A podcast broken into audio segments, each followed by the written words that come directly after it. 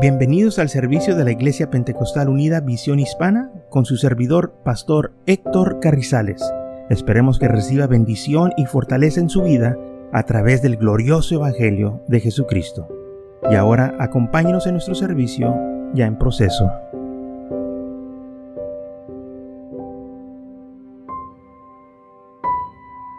Entonces el libro de Filipenses, cuando Pablo escribe a, la iglesia de Filipo, el tema es Dios está trabajando en ustedes. Él empezó esta buena obra y Él la va a continuar hasta el último día que tú vivas o que Él venga.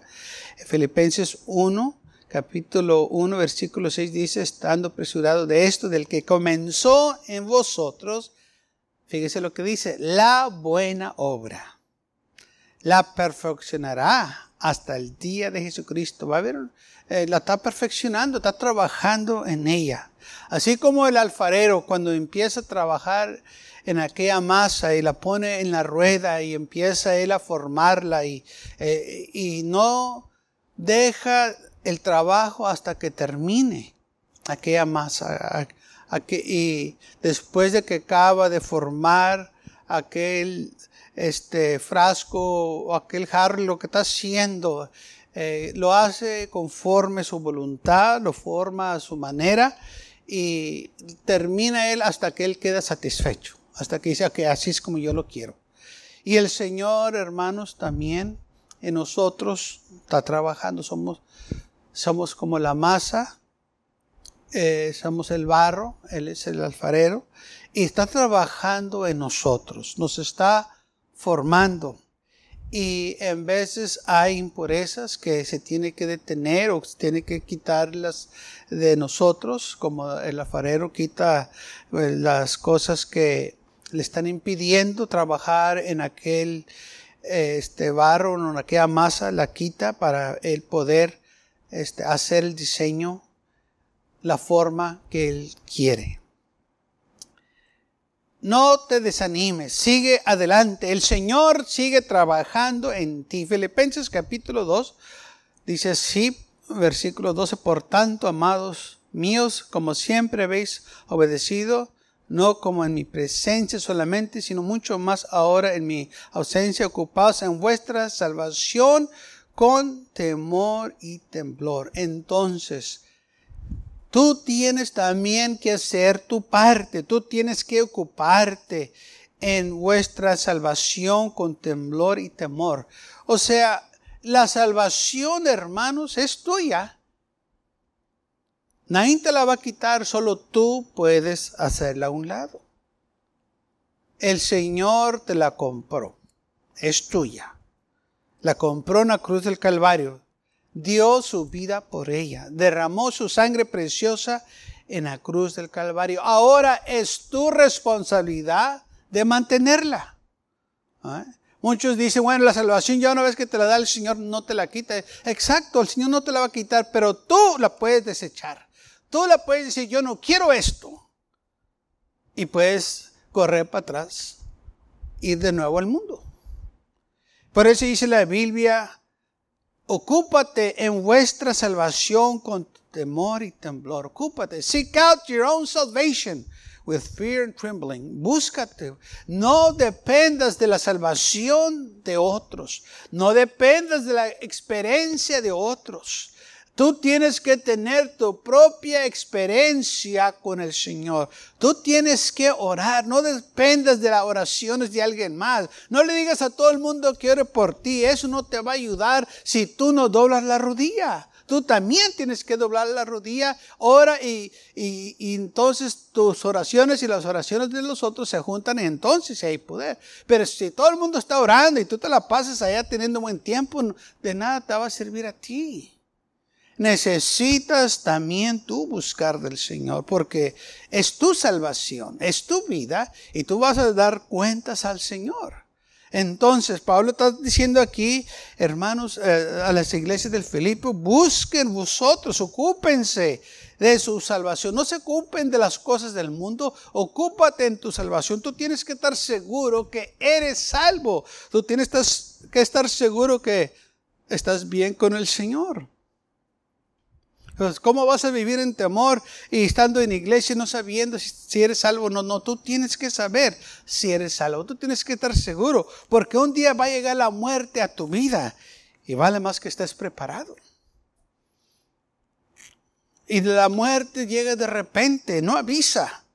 Yo sé que unos tienen tiempo eh, para este, orar antes de morirse porque están en cama, pero hay otros que tienen accidentes y no tienen esa oportunidad. Como hemos escuchado que ahí en el estado de Florida, como un este, edificio donde vivía gente en los apartamentos, a la una y media de la mañana estaban dormidos y de repente se derrumba el edificio de 12 plantas y cae. De dormidos los pescó. ¿Usted cree que tuvieron tiempo para orar, buscar del Señor? Se acostaron y ya no se volvieron a levantar. Y estaba viendo las fotos que estaban enseñando y, parece que es como una acordeón, todo está así y, y andan buscando sobrevivientes. Y le digo a mi esposa, solo un milagro puede salvar a alguien que está ahí, porque está, eh, está como un sándwich todo. Las doce plantas están así, seguiditas arriba de una de la otra. pobre gente. Duele ver esas cosas que eh, eh, sucedieron. Pero lo que duele más es que aquellos que no estuvieron preparados para encontrarse con el Señor. La muerte los sorprendió de dormidos. Así que no tenemos nosotros idea o día cuándo va a suceder. Por eso tenemos que estar preparados, listos. Como un hermano que yo conozco, ella partió está con el Señor, hermano Alberto. Él este, me estaban contando porque él iba a la iglesia donde yo iba hace muchos años. Él este, fue a la escuela dominical y, y luego regresaron de nuevo al culto por la tarde, el domingo, lavaron al Señor y se fueron a la casa bien contentos. Él y, su esposa, la hermana, este, eh, estuvieron un buen tiempo en la iglesia. Se acostaron a dormir, se, dieron, se despidieron por la noche. Pero en la mañana, ella se levantó y él no. Murió mientras estaba dormido. Dije yo, qué tremenda, qué bendición. Después de un culto tremendo se va con el Señor. Está bien, ¿verdad? Gloria a Dios. Después de haber alabado al Señor, se acostó bien contento, dándole al Señor gracias por las bendiciones que había recibido en el culto, y ya no se levantó. Se levantó en la gloria. Ah, por eso hay que estar preparados, porque no sabemos si nos vamos a levantar o no. Y lamentablemente esta gente que se acostó y a la una de la mañana se derrumbaron eh, este, ese edificio o parte del edificio. Eh, lamentablemente muchos ya no se levantaron. Por eso nosotros tenemos que estar listos, tenemos que estar preparados y ocupados en vuestra salvación. Yo tengo que estar seguro que si muero hoy, soy salvo. Yo tengo que estar seguro que si el Señor viene, yo voy a ir con Él. No que a ver si no, no tienes que estar seguro. Por eso dice la Biblia, Él está trabajando en ti para que tú estés preparado. Tú tienes que dejar que Él siga trabajando en tu vida. No le cultes nada, lo que te está estorbando, lo que te está deteniendo, entrégaselo a Él, dáselo a Él o habla con Él y dile, Señor, mira, no puedo dejar esto, ayúdame obra en mi vida, rompe estas cadenas, estas ligaduras y dile, Señor, mira, a mí me gusta esto, pero yo sé que a ti no te agrada, así que quítalo de mi vida. Si tenemos que ser honestos y hablar con Él, como quiera, Él conoce todo. Y cuando usted le habla así al Señor, usted está demostrando que usted le tiene confianza a Él, porque a la gente que nosotros le tenemos confianza, le, le decimos cosas que otros no le decimos, ¿verdad? ¿Verdad que sí es? Tenemos confianza en una persona y pues le decimos cosas que otros no se los diríamos. Bueno, si usted no tiene confianza en el Señor, algo hay en su vida. ¿Por qué no le tiene confianza? ¿Por qué no confía en el Señor? ¿Qué es lo que le está deteniendo?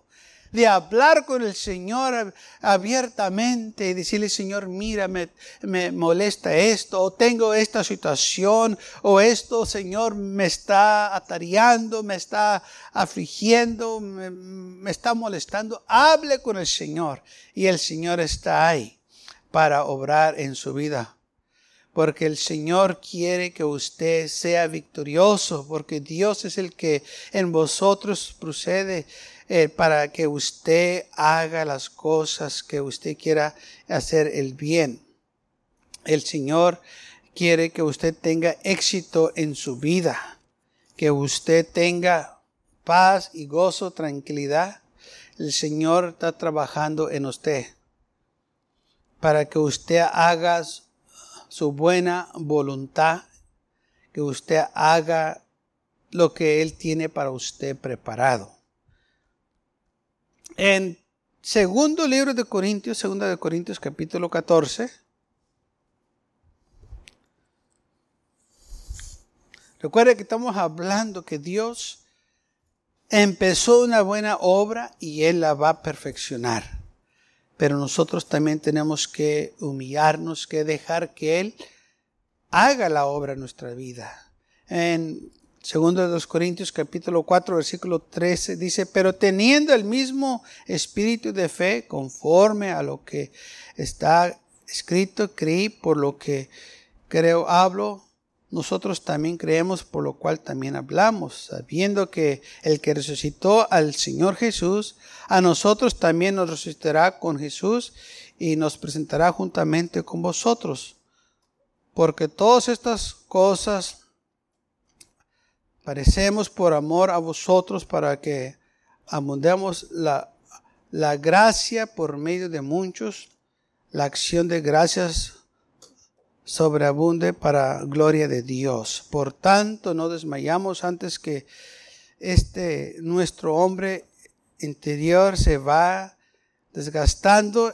El interior, no obstante, se renueva de día en día. Entonces, el hombre interior se va desgastando, nos vamos envejeciendo, pero el hombre interior, el espíritu, se renueva día a día. ¿Mm? Nos vamos renovando. ¿Sabe por qué? Porque las cosas del Señor, hermanos, nunca se envejecen. El Señor nos renueva. Día en día.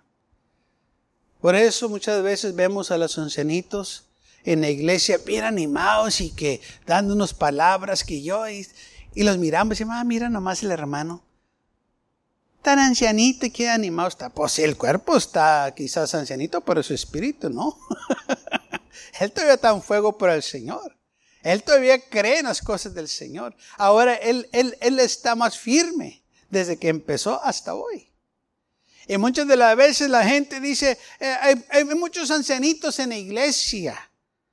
Pues gracias a Dios que hay ancianitos en la iglesia, porque esos ancianitos no llegaron ancianitos a la iglesia. Esos ancianitos se hicieron ancianitos en la iglesia. O sea, ellos empezaron desde jóvenes. Y ahora son ancianos en la iglesia. Se envejecieron en la iglesia. Yo prefiero envejecerme en la iglesia que envejecerme en el mundo.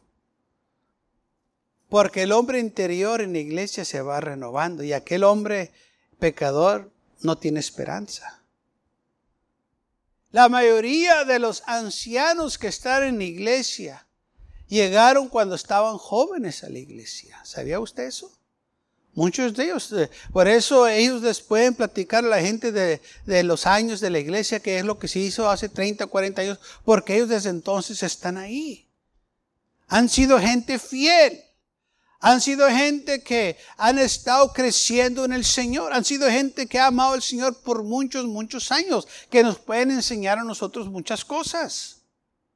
Esas, esas, eh, eh, esas ideas que dice que la, la iglesia no más para ancianitos, no, ellos llegaron cuando estaban jóvenes. Ahora sí, ya se hicieron ancianos ahí en la iglesia. Y la cosa es de que los que están en la iglesia y son ancianos, son testimonio para nosotros, que el Señor nunca los ha dejado a ellos. Y si no les dejó a ellos, tampoco nos va a dejar a nosotros. Y ellos hablan de las grandes cosas que Dios hizo en sus vidas y hizo en la iglesia y, empiezan a dar testimonio de tantas cosas maravillosas que el Señor ha hecho. Porque el hombre interior de ellos todo el tiempo se está renovando, están contentos. ¿No se han fijado que muchas veces los ancianitos son los primeros que traen la iglesia? ahí están esperando que se abran las puertas, ahí ya llegaron, ahí están listos porque toda su vida se la dedicaron al Señor y ahora es todo lo que conocen, a eso viven ellos para el Señor. Es la vida de ellos y así debe de ser también para nosotros.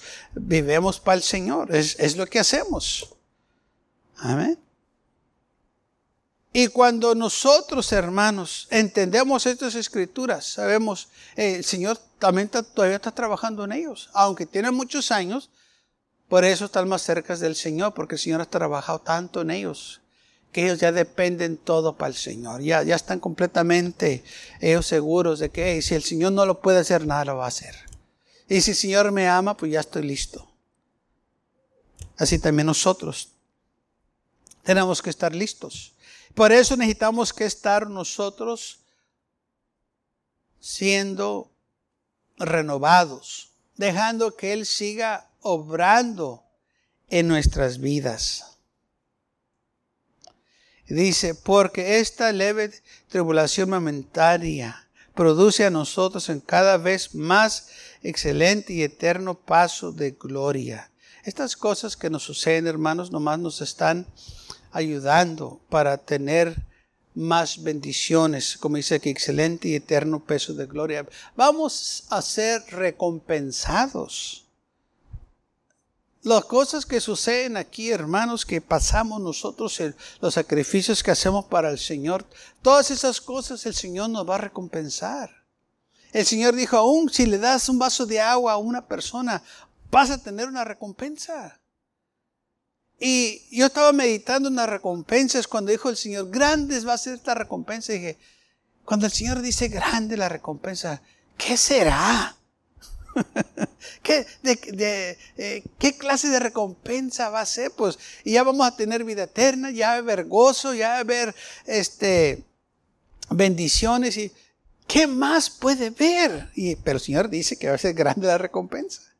No sabemos, hermanos, las cosas grandes que el Señor tiene para nosotros, las cosas que nos esperan. Por eso dice la Biblia, esto es por fe.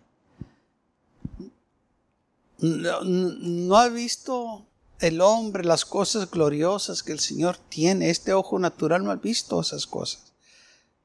Por eso el Señor nos pide que confiemos en Él, porque nos va a recompensar grandemente.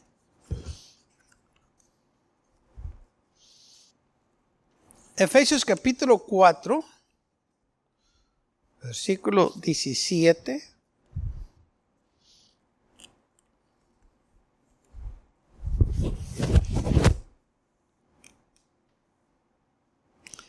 Esto pues digo y requiero en el Señor de que ya no andéis como los otros gentiles que andan en la vanidad de su mente, teniendo el entendimiento enteneblecido ajenos de la vida de Dios por la ignorancia que, que en ellos hay, por la durez de su corazón.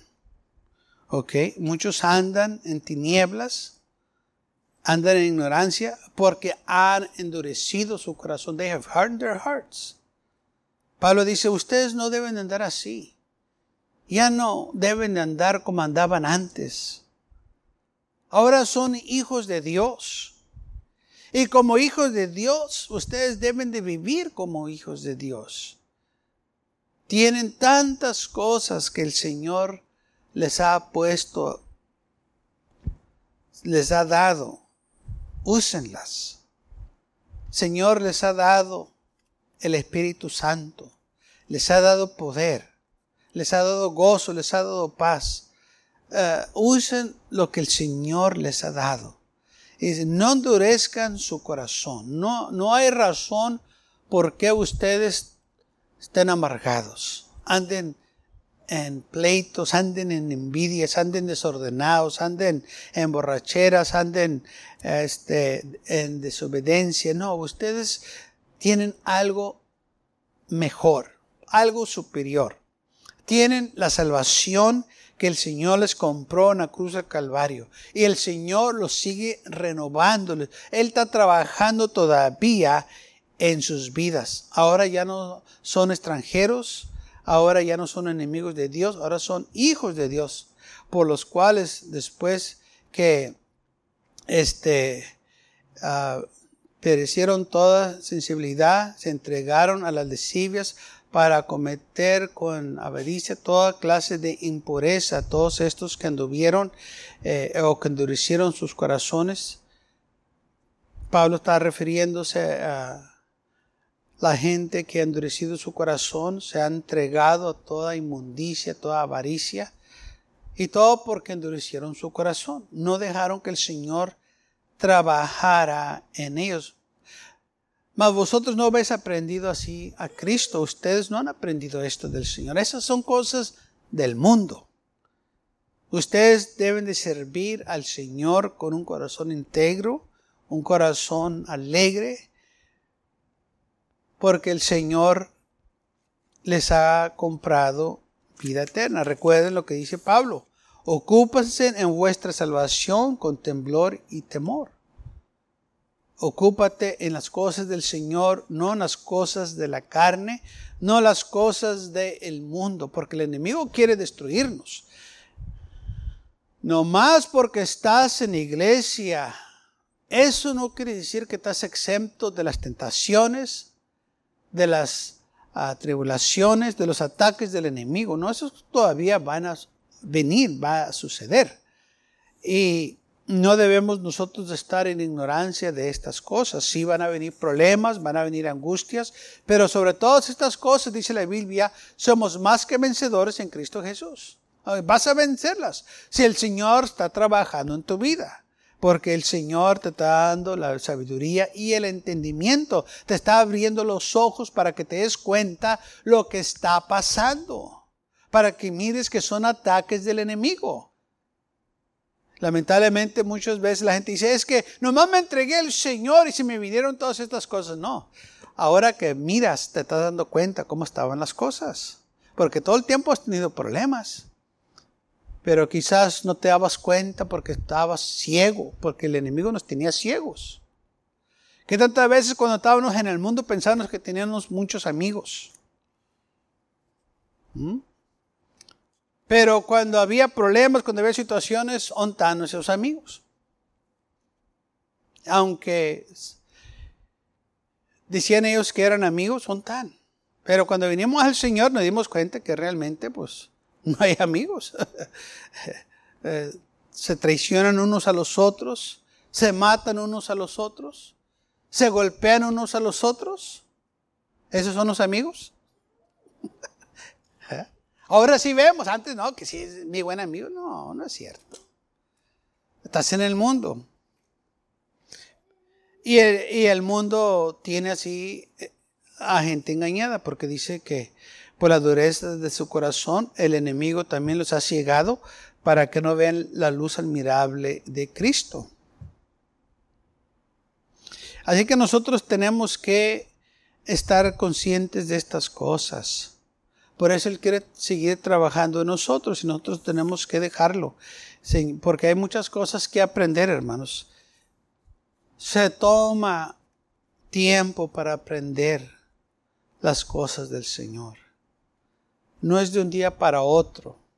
Se va a tomar tiempo. Pero no te desanimes. Así es. Todos toman tiempo. Las cosas buenas toman su tiempo para hacer una persona toma su tiempo, para que una persona esté bien preparada, se toma tiempo, no es de un día para otro.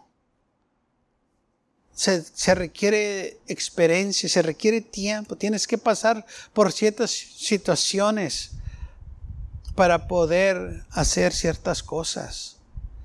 Así también nosotros en Cristo Jesús, hermanos, hay situaciones que vienen a nuestras vidas cosas que no esperábamos.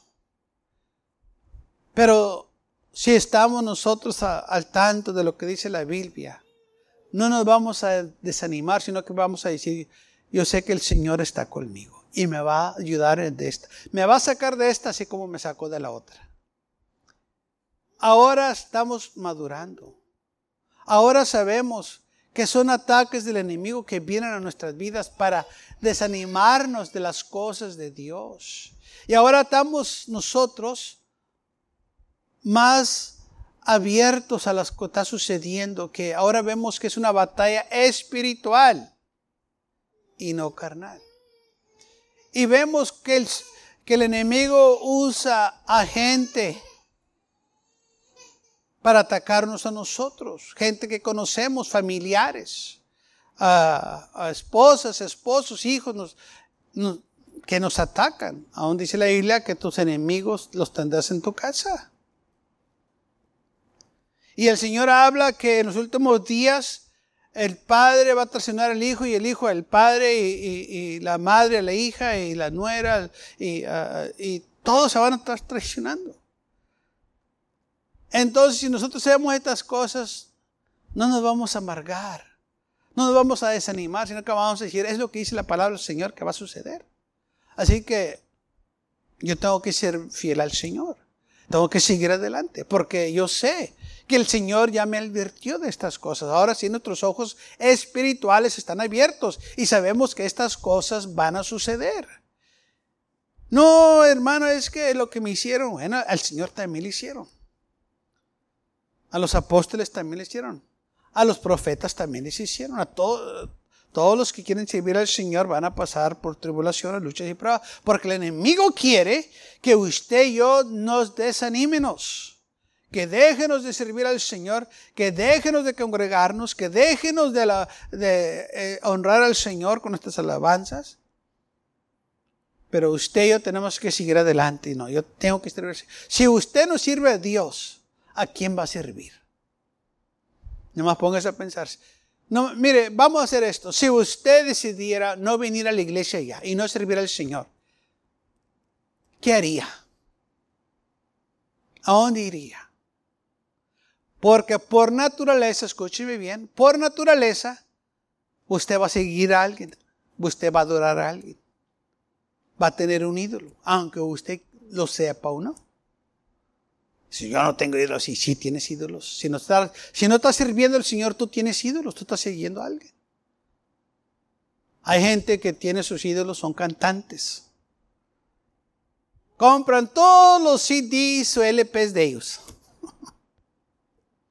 y dicen que no tienen ídolo. Ese es tu ídolo, esa es la persona que está siguiendo. Hay otros que tienen sus este, estrellas favoritas de la televisión y no se pierden ninguna eh, película de ellos. Ahí está tu ídolo, lo, lo, está siguiendo. Hay otros que tienen sus este, ídolos del deporte. No se pierden ni un juego. Saben todo lo que está pasando en ellos. Eso es tu ídolo, eso es lo que tú estás siguiendo. O sea, la gente que no sirve al Señor como quiera está siguiendo a alguien. Porque por naturaleza somos criaturas de adoración y de alabanza. Así nos hizo el Señor. Entonces, si nosotros no sirvemos al Señor, estamos sirviendo a otra cosa. ¿Mm? No, yo no, yo no sirvo, no está sirviendo. Muchas veces la gente ni se da cuenta que son esclavos. Otros esclavos del placer están sirviendo al placer. Eso tienen que ser algo. Cada fin de semana tienen que ser algo. ¿Por qué? Porque están sirviendo al placer. Por naturaleza, el hombre todo el tiempo así ha sido. Mire, qué casualidad. En todas las civilizaciones que ha visto del pasado, sean tribus, sea este, eh, indios allá, que, no importa, se encuentran ídolos. ¿Por qué? ¿Por qué todo el tiempo ha visto ídolos? ¿No, no, se ha puesto a pensar eso? Si va a Sudamérica, ahí hay estatuas de ídolos. Si va a lo más extremo del Norteamérica, hay estatuas de ídolos. Si va al Medio Oriente, hay estatuas de ídolos. Donde quiera que va, hay ídolos. ¿Por qué? Porque el hombre todo el tiempo tiene que adorar algo. Y si no adora a Dios, adora ídolos. Adora la naturaleza, adora el sol, adora la luna. Adora todo.